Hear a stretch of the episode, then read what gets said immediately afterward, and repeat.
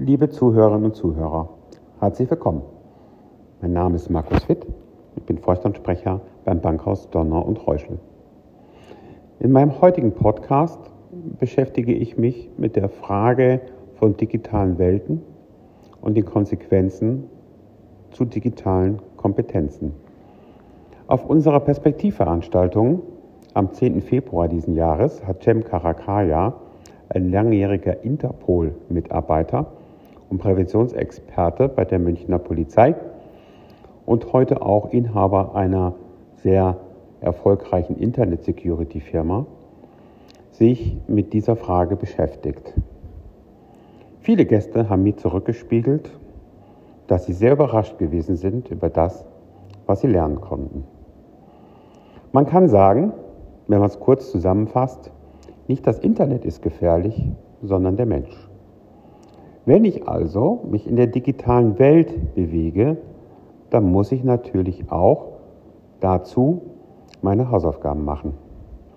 Genauso wenig, wie ich ohne eine Führerscheinprüfung oder zumindest eine Führerscheinausbildung kein Auto fahren sollte, weil ich die Rahmenbedingungen nicht kenne, geschweige denn ein Schiff oder ein Flugzeug führen kann, muss ich in der digitalen Welt dringend meine Hausaufgaben machen. Die Unwissenheit von uns Anwendern ist das höchste Risiko. Ein Beispiel ist zum Beispiel die Funke Mediengruppe, wo wir im Frühjahr diesen Jahres erfahren durften, dass die Funke Mediengruppe über Wochen ihre Zeitungen nicht erstellen konnte, wie normale Produktionsprozesse es vorsehen. Funke wurde erpresst. Die Systeme waren verschlossen. Man konnte in der Redaktion nicht arbeiten wie sonst. Neben der Erpressung waren viele, viele Themen zu organisieren und dies kostet Geld und ist natürlich auch ein ganz gefährlicher Moment, weil da geht es am Ende des Tages auch um die Existenz von solchen Unternehmen.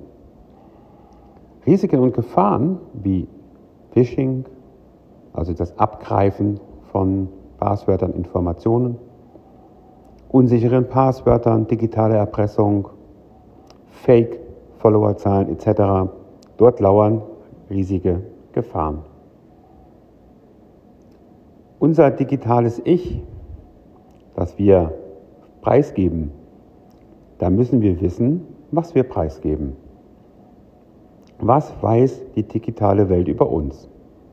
Unsere Neigungen, unsere Interessen, was wir tun und was wir nicht tun.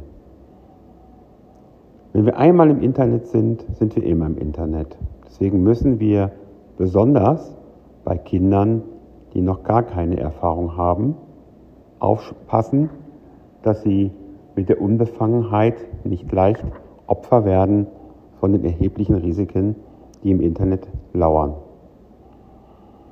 Aber auch der technische Fortschritt betrifft alle Altersgruppen. Man muss seine Hausaufgaben machen, um zu wissen, was man tut und wo die Risiken lauern. Und man muss auch die AGBs lesen, wo man sehr großzügig freigibt, wie unsere Daten genutzt werden können. Und die Daten werden genutzt nicht nur zu unserem Vorteil, sondern die Daten sind ein sehr reeller Wert, der genutzt wird, um uns im Zweifelsfall zu manipulieren, um wirtschaftliche Interessen zu verfolgen. Deswegen empfehle ich Ihnen, nutzen Sie einen Passwortmanager, der komplexe, komplexe Passwörter vergibt, sichert und der auch regelmäßig aktualisiert. Nutzen Sie unbedingt ein Antivirungsprogramm und stellen Sie es richtig ein. Wenn Sie im Internet unterwegs sind, verschlüsseln Sie Ihre Kommunikation.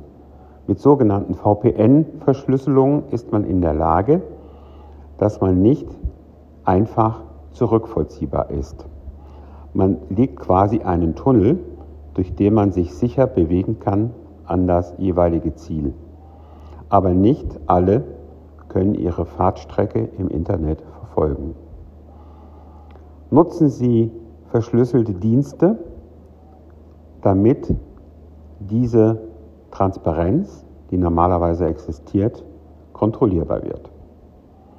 Und nutzen Sie die sogenannte Zwei-Faktor-Authentifizierung, die Sie ja auch von uns Banken kennen, damit sichergestellt ist, dass nicht jemand Ihr Passwort gekapert hat und missbräuchlich benutzt, sondern dass Sie quasi über eine Gegenbestätigung auf einem anderen Kommunikationsweg sich nochmal legitimieren können. Und seien Sie sparsam. Sparsam ist immer gut. Wir gerade von Donner und Reuschel können da auch sehr viel drüber erzählen. Aber seien Sie auch sparsam mit Ihren Daten. Geben Sie nicht alles preis. Lassen Sie sich nicht durchschauen. Ich wünsche Ihnen derweil eine gute Zeit. Bleiben Sie gesund und wachsam, sensibel und wenn Sie Rat brauchen in solchen Fragestellungen, da sind wir sicherlich immer ein Partner, der Sie dabei tatkräftig unterstützt.